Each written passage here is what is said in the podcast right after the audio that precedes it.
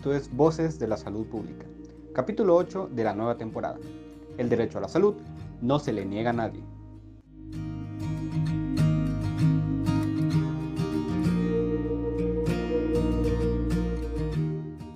Hola a todos, sean bienvenidos nuevamente a Voces de la Salud Pública, un espacio en donde episodio tras episodio abordamos temas relacionados con la salud en general del interés de todas y todos. Mi nombre es Arturo Vidio, host de este podcast, y te invito a quedarte a este que es un proyecto del Comité Permanente de Salud Pública, perteneciente a la Asociación Mexicana de Médicos de Formación, AC. Así que, comencemos. En este episodio tendremos la participación de nuestra secretaria ejecutiva de la MEF, Rafael Solís, antes que nada y siguiendo eh, con lo que respetamos y fomentamos en nuestra asociación, eh, Rafa, eh, me gustaría preguntarte cuáles son los pronombres con los que nos dirigimos a ti para que yo y los oyentes sepamos esta cuestión. Hola, buenas noches. Pues el pronombre que me agrada es él. Gracias. Perfecto. Y bueno, ya como parte introductoria de, de este podcast, es muy importante que conozcamos de qué vamos a hablar el día de hoy. El tema que vamos a abordar es la atención médica a la comunidad LGBT un tópico que es de suma importancia y del cual eh, la mayoría de nosotros desconocemos mucho todavía. Para esto el día de hoy eh, se encuentra con nosotros este, Rafa y vamos a poder abordar un poco más esta cuestión. Eh, los profesionales de la salud conocen muchos aspectos de la diversidad humana cuando se presta la atención médica, incluyendo estas variaciones en orientación sexual. Sin embargo, una gran parte de la investigación científica que se ha destinado hasta este momento para la contextualización de todo este tópico es realmente desconocida por especialmente por nuestros compañeros del área de salud que ya tienen que son como de generaciones un poco más longevas. Yo creo que las nuevas generaciones estamos un poco más eh, informadas a esta cuestión y estamos contextualizados sobre todos los estigmas o la, ignorancia que pueda llegar a existir dentro de la sociedad y que nosotros como atención y como miembros del personal de salud tenemos que ir erradicando. Entonces estas experiencias negativas que muchas veces eh, llevan una prevalencia mucho más elevada eh, a la comunidad LGBT eh, estudios nos indican que, vamos a, que nos, nos llevan a que tengamos altas tasas de depresión, ansiedad o incluso de otras cuestiones y nosotros como personal de la salud es donde nosotros podemos ser un parteaguas para esta cuestión. Entonces, antes de seguir con todo esto, y eh, me gustaría más que todo escucharte, Rafa, eh, no solamente por ser el secretario ejecutivo de la MEF, sino eh, porque ya has participado activamente en la educación de nuestros miembros en temas relacionados a todo esto y pues sabemos que el, este, la información que nos puedas proporcionar puede ser de interés para todas y para todos. Entonces, en tu opinión, más o menos, ¿en qué posición crees que esté México en comparación con otros países en una atención justa de la salud, tanto para grupos mayoritarios como para grupos minoritarios? Vale, pues sabes, es algo bastante interesante porque a nivel mundial todavía es un poco difícil el poder decir que existe una atención totalmente inclusiva. Es un tema bastante complejo porque como bien lo mencionas, las generaciones más eh, longevas, las generaciones de antes, son las que más se han negado a actualizarse en temas de género, actualizarse en temas relacionados con sexualidad, con lo que son las diferentes orientaciones sexuales, identidad de género, em, todo, todo, todo lo que es incluso expresión de género, les cuesta todavía trabajo entenderlo.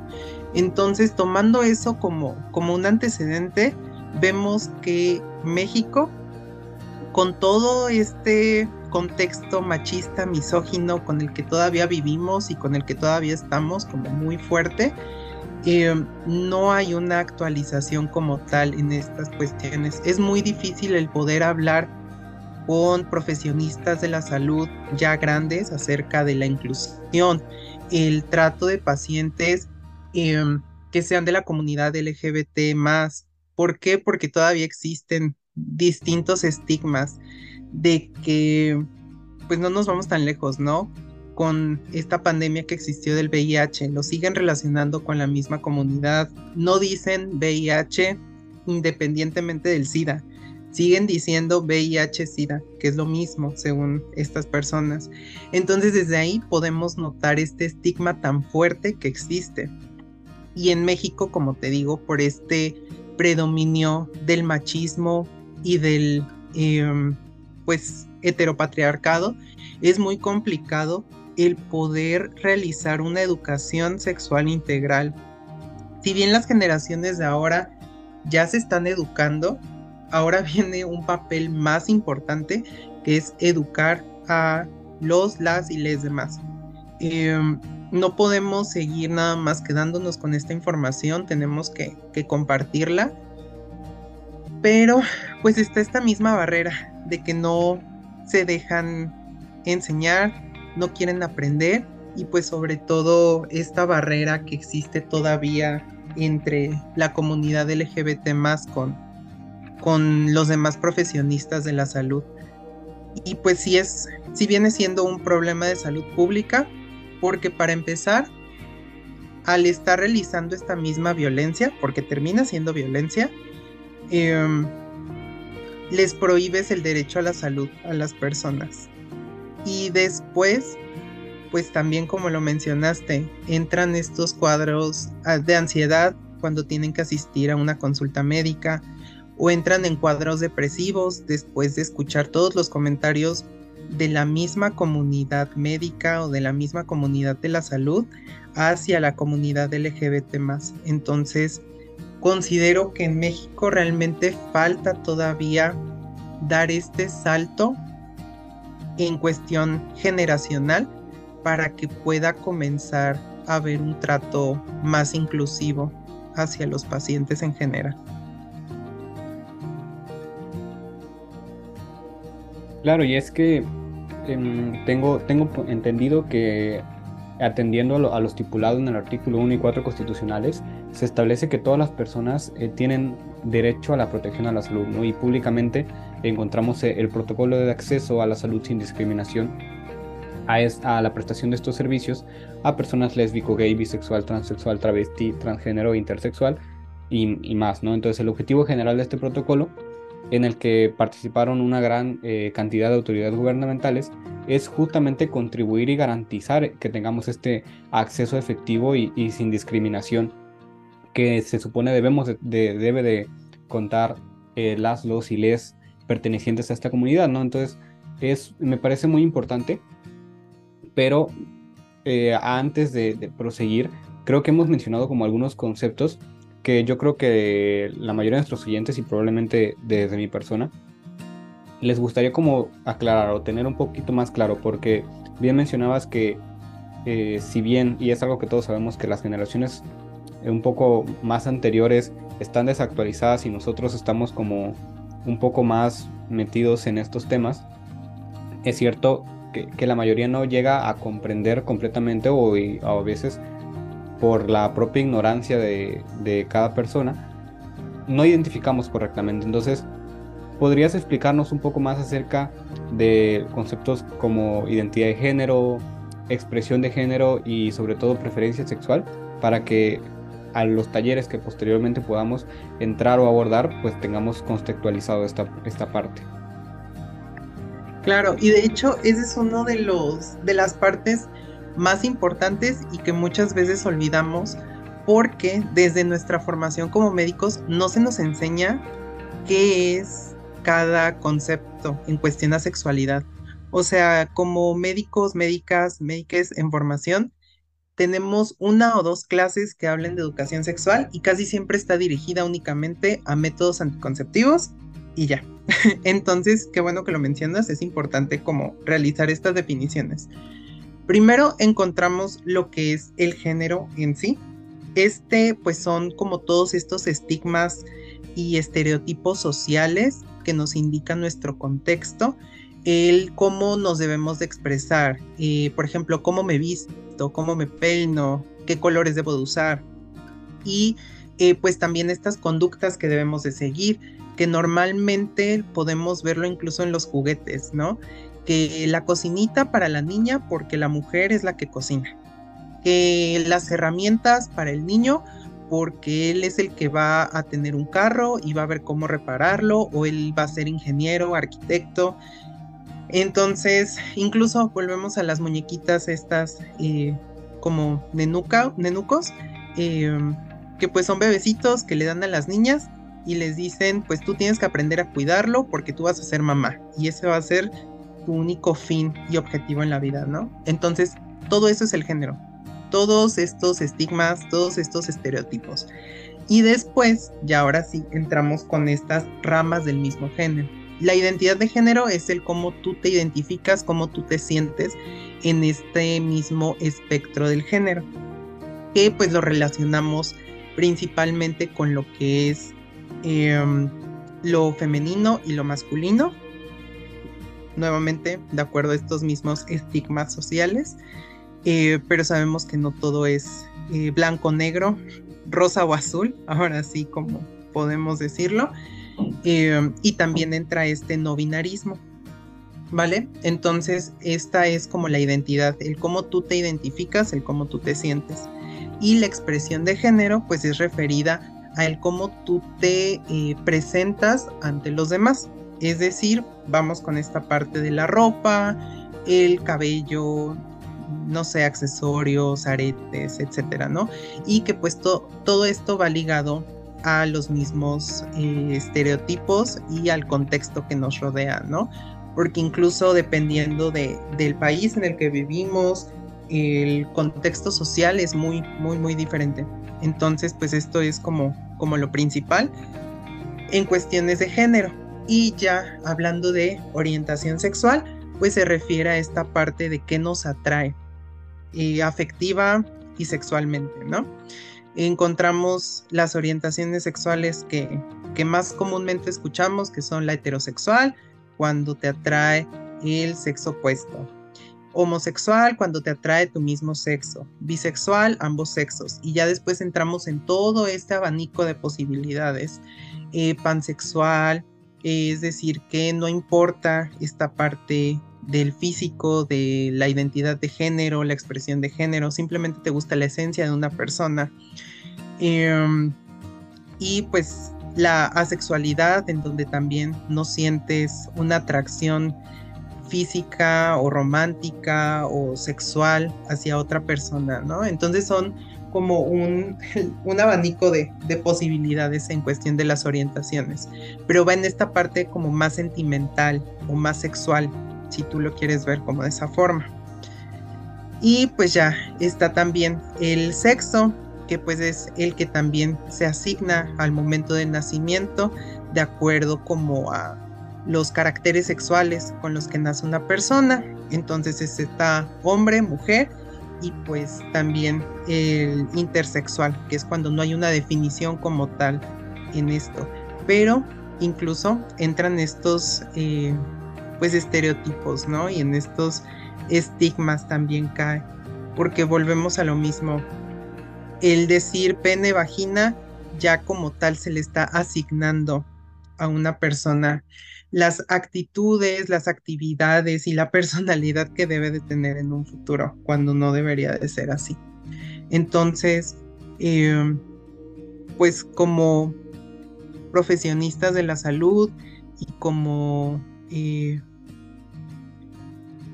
en esta etapa que estamos estudiantes formándonos en cuestiones eh, de salud principalmente, pues es importante tener estas bases, porque después, ¿cómo vamos a querer hablar con respeto eh, y de manera apropiada si ni siquiera conocemos estas bases de educación sexual?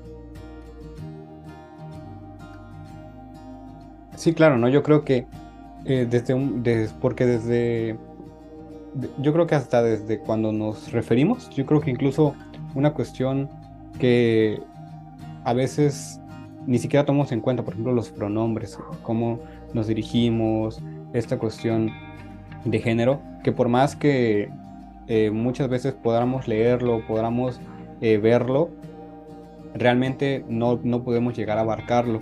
Y justo un punto muy importante que, que mencionabas al, al final es que el hecho de que nosotros como, como nuevos estudiantes de la salud y sobre todo como eh, personal que va a llevar a, atender a, la población en general, pues es muy importante que conozcamos todas esto, estas, estas contextualizaciones, tanto por el simple hecho de, de no faltar el respeto, si lo quieres decir, y como llevar a cabo una atención íntegra.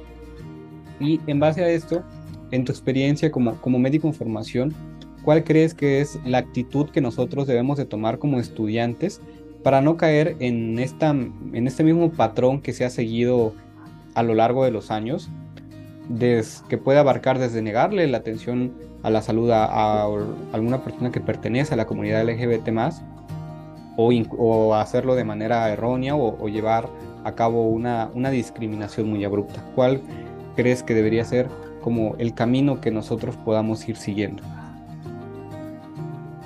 Sí, mira, creo que lo principal es tener una mente abierta y estar dispuestos a aprender.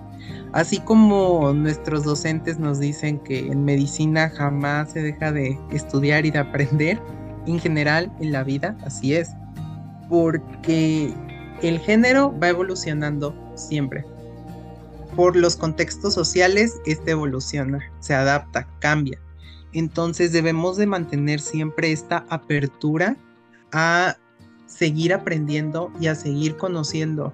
Yo conforme ha pasado el tiempo, he seguido aprendiendo más acerca de las diversidades de género, de las diferentes orientaciones sexuales y al final pues es enriquecedor porque no únicamente me nutre como persona eh, yo, Rafael Solís, sino que también como médico en formación me ayuda a que en un futuro, cuando vaya a tratar un paciente, conozca estas mismas bases. Entonces es importante el poder ser respetuosos, respetuosas, respetuoses, em, el ser tolerantes, a veces me causa como un poco de conflicto esa palabra por la connotación social que se le da, pero también hay que aprender a respetar y a dejar ser a las demás personas.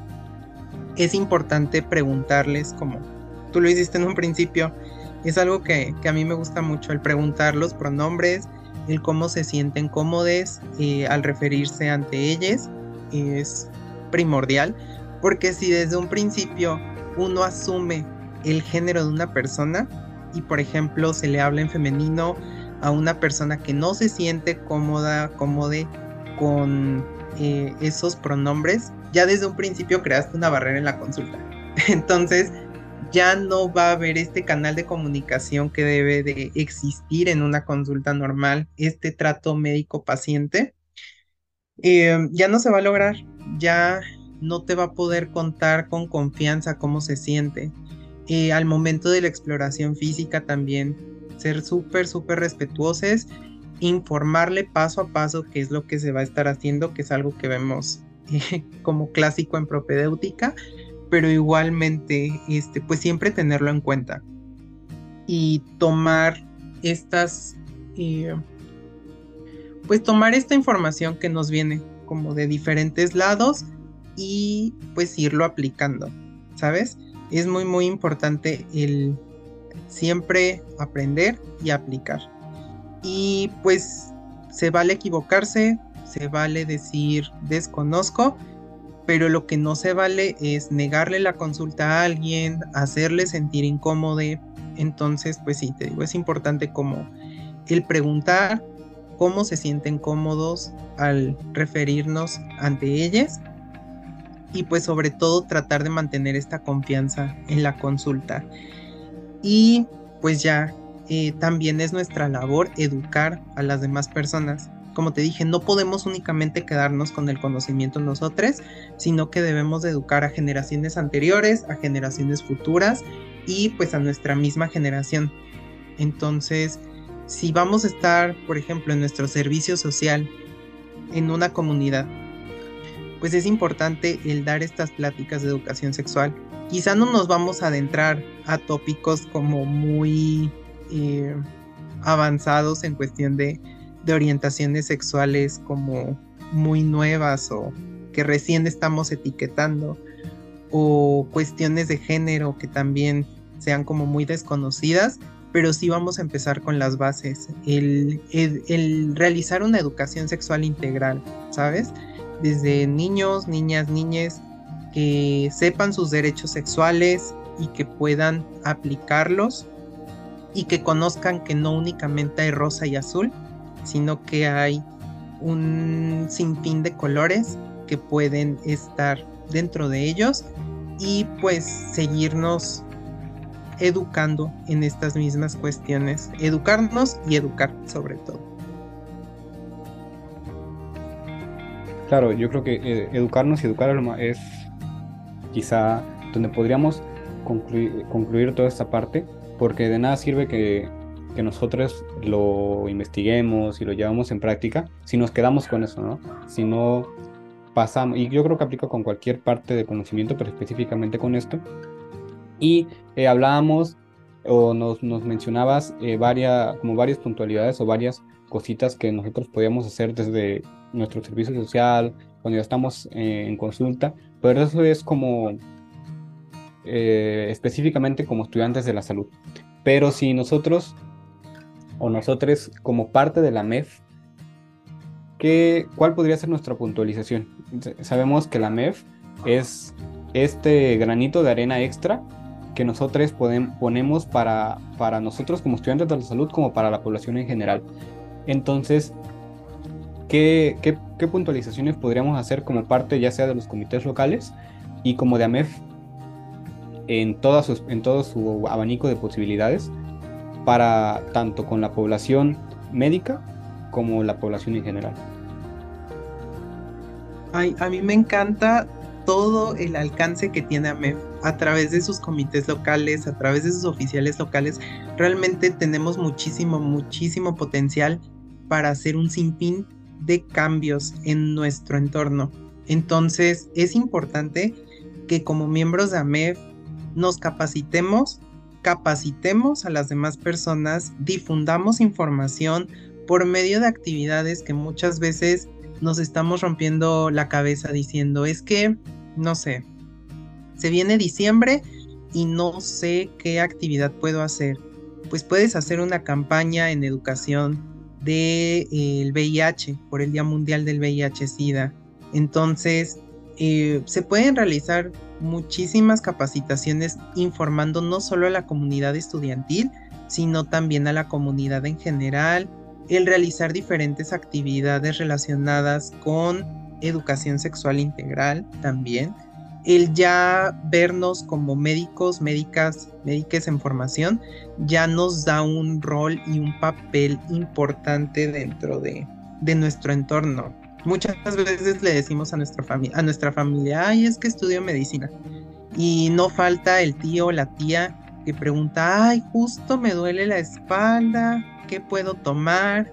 Y así como podemos darles estas consultas, entre comillas, eh, podemos educarles en cuestión de género, podemos educarles de qué es la comunidad LGBT podemos incluso dejar estos mismos estereotipos que existen en la tele, incluso sobre la misma comunidad, y pues educarles. Siempre puede haber un espacio y un tiempo para hacer esto. Entonces, como miembros de AMEF tenemos miles de posibilidades pero algo básico que debemos hacer es educar a las demás personas por medio de capacitaciones especializadas, por medio de pláticas, talleres, realmente ayudan mucho eh, el realizar esta clase de actividades a nivel local.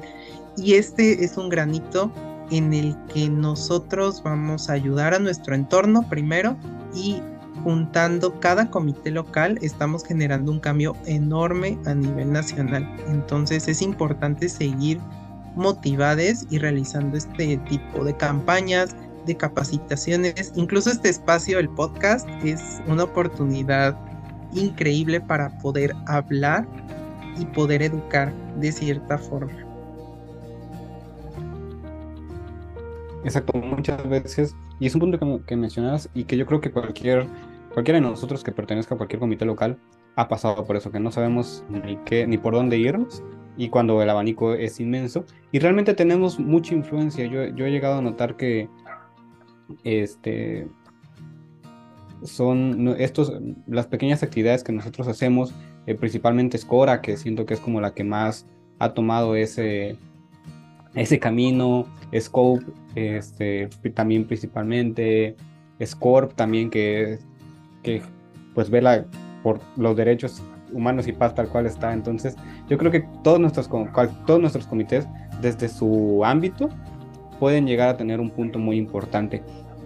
Y eh, algo que hablábamos, y retomando un poco lo del inicio, hablábamos un poco sobre eh, la discriminación o el hecho de que por el hecho de desconocer muchas veces se les llega a negar la atención a la salud eh, a, personas pues, de la comunidad LGBT más. Entonces, un punto que yo he llegado a escuchar constantemente es que las personas trans sufren esta invisibilización en cuanto a sus derechos humanos básicos el acceso a la salud principalmente, que es a lo que nos estamos enfocando, se, pueden, se ejercen microagresiones como lo que mencionábamos, ¿no? el, simple hecho de no respetar los pronombres. Entonces, ¿crees que nosotros como estudiantes eh, debamos de capacitarnos en, en, qué momento? Hablamos ya sea desde, nosotros podemos puntualizarlo en la, en la carrera de medicina, pero ¿en qué momento crees que deberíamos de empezar a capacitarnos para esta cuestión? Considero yo que siempre se deben capacitar y capacitar a las demás personas. Es importante que desde que nosotros, definimos que queremos estudiar medicina, pues comencemos a informarnos en qué vamos a hacer en un futuro. Eh, lo más cercano es el estar en el internado, el estar en el servicio, pues dando consulta, ¿no? Entonces es como nuestro futuro más próximo, por lo que, pues desde un principio es importante el conocer que en una consulta, al llevar, por ejemplo, la materia de propedéutica clínica o eh, semiología, pues normalmente vemos el cómo dar una consulta, ¿no? Y la exploración física y demás. Entonces también es importante que en ese mismo momento nosotros nos preguntemos, ¿qué va a pasar si llega una persona que luce de cierta forma estereotípicamente, eh, no vamos a saber, porque eso no nos lo enseñan, no nos dicen cómo preguntarle a una persona con qué pronombre se siente cómoda, ¿no? A veces incluso llega a causarle conflicto a la gente el preguntar los pronombres todavía o no saben qué es un pronombre, ¿no? Entonces es importante el educarnos en esta cuestión al momento de, dar consulta o de estar aprendiendo a dar consulta. El preguntar los pronombres, el conocer eh, pues qué tan cómodos, cómodas, cómodes, eh, cómodes, perdón, se quieren sentir, este, se quiere sentir nuestro paciente, ¿sabes? Entonces siempre es importante que cuando estemos llevando esta clase de materias en las que ya estamos como realizando esta práctica de la consulta, pues ya esté dirigida hacia una inclusividad de la comunidad. No únicamente vamos a atender paciente hombre heterosexual, paciente mujer heterosexual, sino que hay un sinfín de posibilidades y que no por eso debemos de trabarnos o de no hablar de ciertos temas porque muchas veces ese es el conflicto que pasa con em, los pacientes trans, que no sabemos cómo dirigirnos porque no sabemos ni siquiera qué es la comunidad trans. No nos profundizamos en este tema, cuáles son sus necesidades, em, qué temas son importantes tocar. Entonces, al momento de la consulta nos congelamos y esta misma incomodidad que sentimos se emite hacia el paciente. Entonces ya nuestro paciente se siente totalmente incómodo y no coopera en esta parte de la comunicación. Entonces ya es un gran obstáculo. Por lo mismo debemos de mantener, pues te digo, esta mente abierta, el educarnos, el buscar foros incluso por profesionistas ya egresados que ya estén en campo clínico y que pues tengan como esta especialidad en cuestiones de género. Porque cuando llevamos normalmente la materia de propedéutica y preguntamos de la atención a pacientes trans, no saben nada. O también se congelan y no quieren hablar al respecto. Entonces siempre es importante el buscar profesionistas que nos puedan educar y pues poder seguir pues esto mismo, ¿sabes? Es importante. Y hay centros ya más especializados en, en, la salud de las personas trans em, o que ya ven como en específico a esta comunidad, pero no solo tenemos, o sea, no solo podemos decir que estos centros especializados son los únicos que atienden a la comunidad. Entonces es importante que pues la salud es un derecho, es un derecho universal, no se le puede negar a nadie. Entonces no al ver un paciente trans le decimos que se vaya a un centro especializado. Debemos aprender a tratar sus necesidades y al mantener esta comodidad con, con el paciente o la paciente. Claro, yo, entonces yo creo que es un punto muy importante. Yo creo que desde, desde cuando se establecen los programas académicos debemos de establecer esta cuestión porque nada más de, de pasadita muchas veces no, no llega a abarcar suficiente.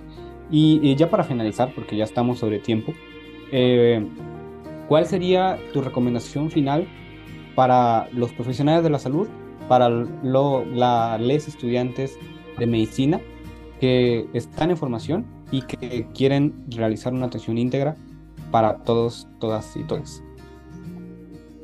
Considero que lo principal es tratar de promover actualización de las currículas estudiantiles, porque los programas de medicina no abarcan temas en cuestión de género. Como te digo, hay universidades que tienen la materia de educación sexual o, eh, no sé, incluso, eh, al menos en mi universidad, está en conjunto educación sexual con salud materno-infantil. Entonces, son muchísimos temas que no da tiempo de ver en un semestre y menos por las temporalidades que se tiene. Entonces, toda esta parte de la educación sexual se ve muy rápido porque lo de salud materno-infantil es muchísimo. Entonces, y claramente se le quiere dar más peso a la parte de salud materno-infantil, pero no tiene por qué ser así.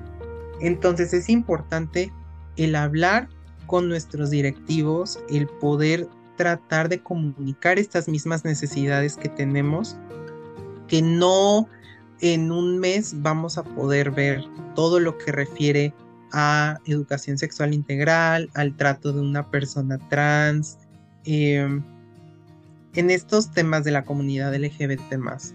Em, no es suficiente un mes o dos meses en cuestión de esto. Entonces hay que tratar de generar un cambio en nuestras universidades, en nuestros programas educativos y realmente la educación médica necesita este cambio y este giro.